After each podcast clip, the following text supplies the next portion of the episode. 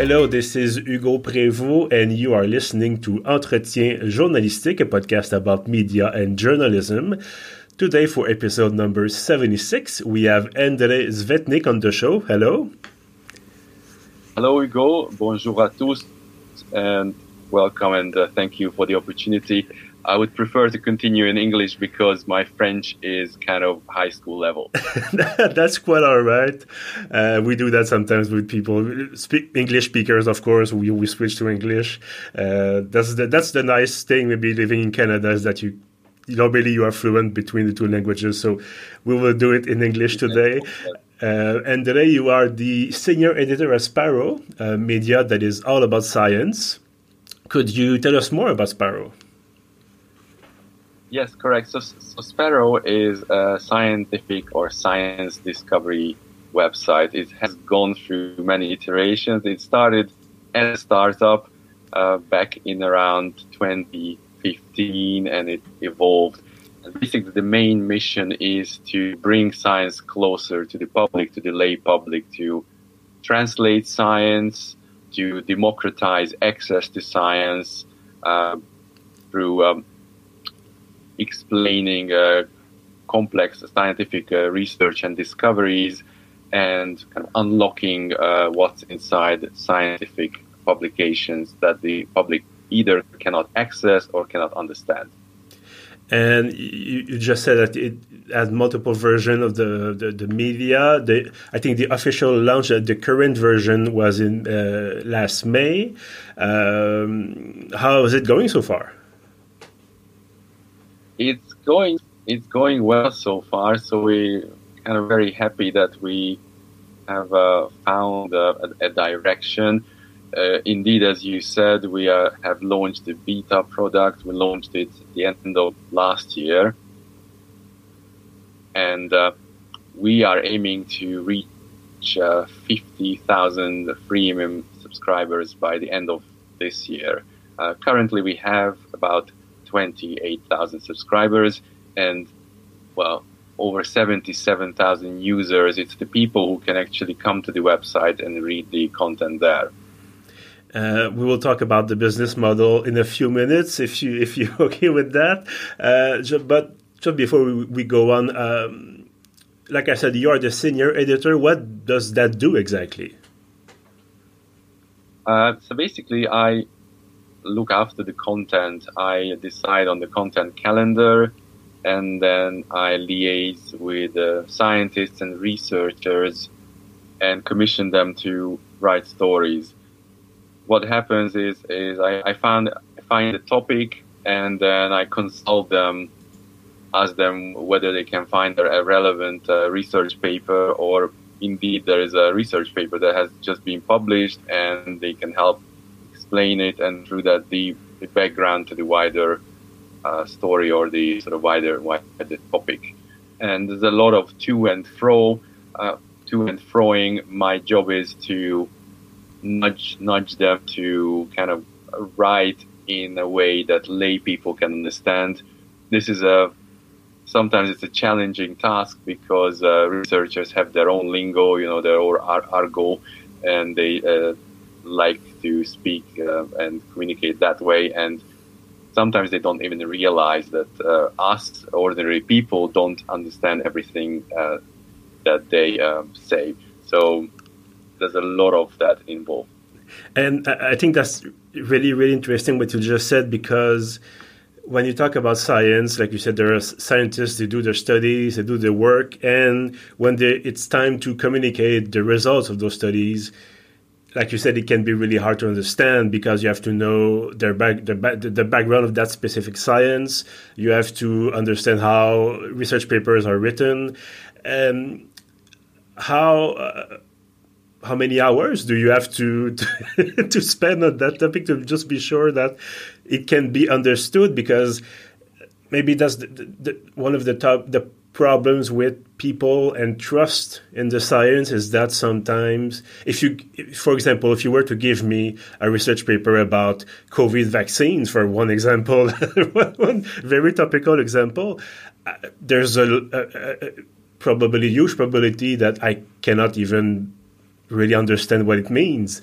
And so when it comes to fake news, this this is where maybe the the, the trust erodes. So uh, how many do, do you do you put maybe what do, do, a few hours a day on that? Do you have to to spend most of the day uh, uh on that kind of uh, transforming the the, the, the, the, research paper to make it readable? Yeah, that, that's that's a good question. So we try to tackle this by by sort of brainstorming and brainstorming and brainstorming and um, um, basically we we, we um, came to the conclusion that we are not traditional not a traditional medium so not a news medium and we tried to dissect this uh, problem into smaller chunks you know a little bit like uh, like programmers or designers work and uh, create a process.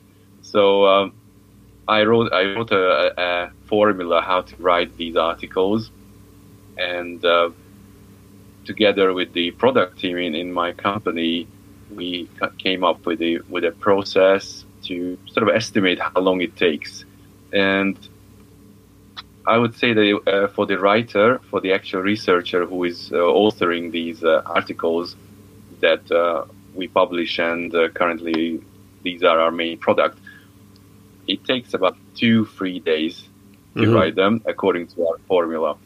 And then it goes through the process. So it goes to another researcher who does a sort of a peer review, which is part of uh, scientific uh, life and publications. They read uh, the article, they critique it, there's lots of re- links in the article linking to the evidence, to the research papers that give people a background and credibility to to the whole uh, uh, piece of content. And um, then uh, this reviewer comes back. Uh, uh, we call it an integrity checker. So they come back with with their comments. These comments go back to the original writer, and they tweak the original manuscript according to these. Then uh, it comes to me. I'm the editor, sort of. I'm, I'm the bridge. I'm the link between the lay public and science, and I just try to make sure that it flows and kind of tells the story. Uh, it's, it's easy to read. and it's got all the necessary elements that we value and, and we find important. And then we publish it finally. It goes on the website and it goes out as a newsletter as well to mm-hmm. subscribers. Mm-hmm. So uh, yeah, it's it's about let's say five days mm-hmm. in total. And do you feel like because and and I really want to make this clear for the people who are listening right now, it's always an uphill battle when you fight against misinformation or fake news or just misunderstandings. And like you said, if it takes five days because that's maybe the, the, the, hardest part of science journalism is that I can put out a fake news article saying whatever in five minutes. And I know you are not specifically working on fact checking, but if you want to talk about a, pub, a story that was just a study that was just published, like you said, it takes five days. Do you feel like it's never ending never ending struggle maybe or do you feel more like it's it works well that way and you just it's going to keep working well that way and that's how you make credible journalism yes so uh, in our case this is a, a, little bit different. We sort of removed ourselves from the news cycle so we're mm-hmm. not trying to address uh, whatever comes up in the news. And it kind of kind of gives us a little bit of breathing space, so uh, we we can really uh, try to focus on uh, discoveries and topics that are generally interesting to people, and and we aim to create more or less evergreen content. Of course, not nothing is uh, constant, and the world of science also comes up with uh, discoveries, but generally in science things take place at a much slower pace than than in the news arena. So uh, that would be the answer. Also, we through research found that uh, we have only a few topic areas that we want to target at the moment because we feel that uh, people are or our readers are more more interested in in those. Mm-hmm. So we have sort of narrowed down what we cover. For example, we are not dealing um, specifically with COVID or COVID vaccines.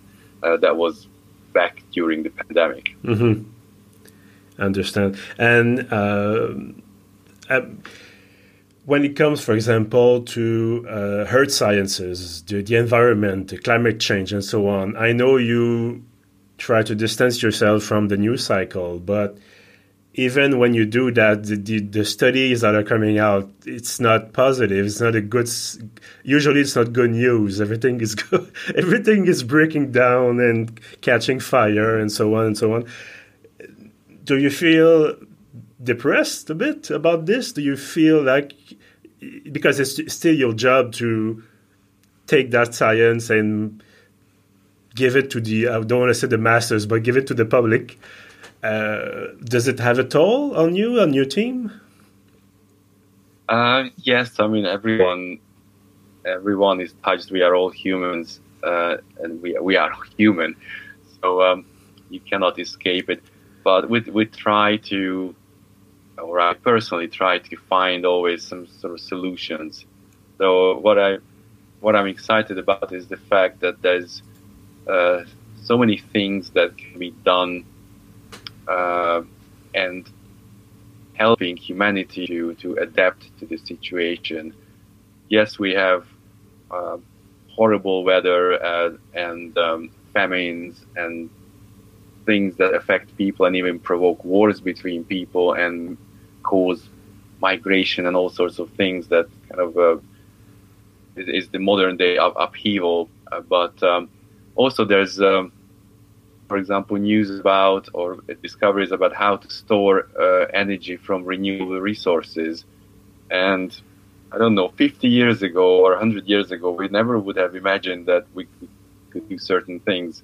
Mm-hmm. So I believe that in the future probably we'll, we'll crack this uh, problem and we'll be able to store, for example, energy in, in massive batteries and from wind and solar. So um, uh, I, I, kind of make sure that we try to find solutions uh, about this when we, we, talk about the environment or about food security, how science can help uh, find plants or um, how to uh, optimize agriculture in a way that it can feed the planet. I see. Um, before you talked about the number of subscribers currently, and I wanted to ask you about the uh, let's call it the saturation maybe of the market because there are publications, scientific publications are already there, of course, like well, Scientific American, for example, and many others. Um, in regards to like you said, the number of subscribers, I think tens of thousands. You talked about 28,000, I think, premium subscribers, and uh, many more that read the content. Uh, do you feel like you, you found your, your, your place in that ecosystem? Um, it's a little bit hard to, to reply. Honestly, I'm the sort of the editor who is looking yeah. after the content. so, uh, that's my my primary uh, task and, and, and passion. But what I can say is that um, if I look back to our journey, then definitely uh, that there's a, a, really positive change, and obviously our our ambition is to grow even further and um, be able to to cover more topics and serve more people and bring interesting and, and valuable actionable content to to more people. And uh, what are the steps exactly? Do You have the plan to. I know you are the the, the senior editor, but I, am guessing there's a plan to continue growing. I know you have, uh, for example, you have of course the, the website, the newsletter. There's a podcast if you subscribe. Do you plan to keep adding? Uh, let's call them features. Yes. Uh, so this is uh, the domain of our, our product team. Um, we kind of uh, still feel a little bit like uh, like a a startup, and the, the positive aspect of a startup is the sort of the curiosity, curiosity, excitement, and the can-do attitude or the brainstorming that occurs with the startups. People come up with ideas and, and constantly testing them. So yes, there's a a lot we, we are still exploring and uh, trying to figure out how to improve our distribution, for example, how to use social media to our advantage. Um, there's d- different demographics, you know, different mm-hmm. age groups, and they consume media in a different way.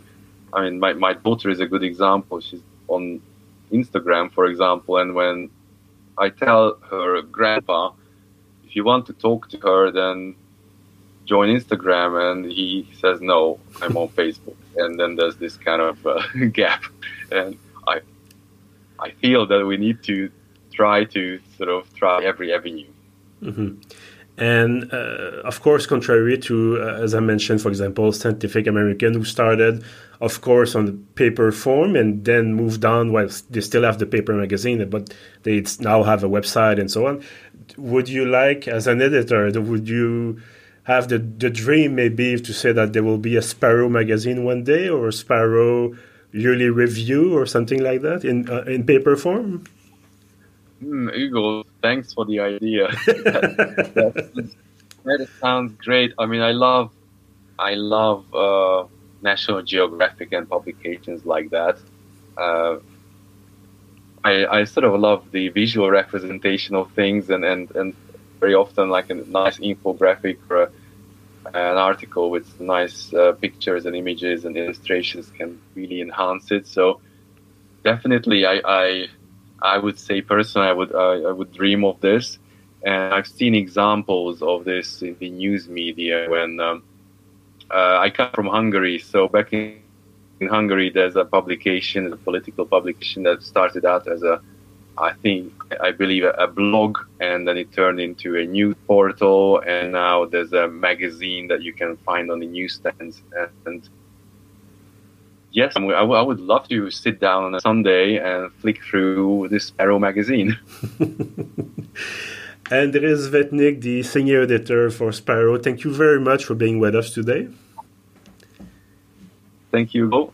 It's uh, been a privilege and a fun, fun time to talk to you. Uh, thank you again. And thank you, of course, to our listeners right now. You can catch up on previous episodes on pieuvre.ca. We're also on Apple Podcast, Spotify, Google Podcast, and our host, Balado Quebec. And this has been Hugo Prévost, and I'm telling you thank you, and until next time.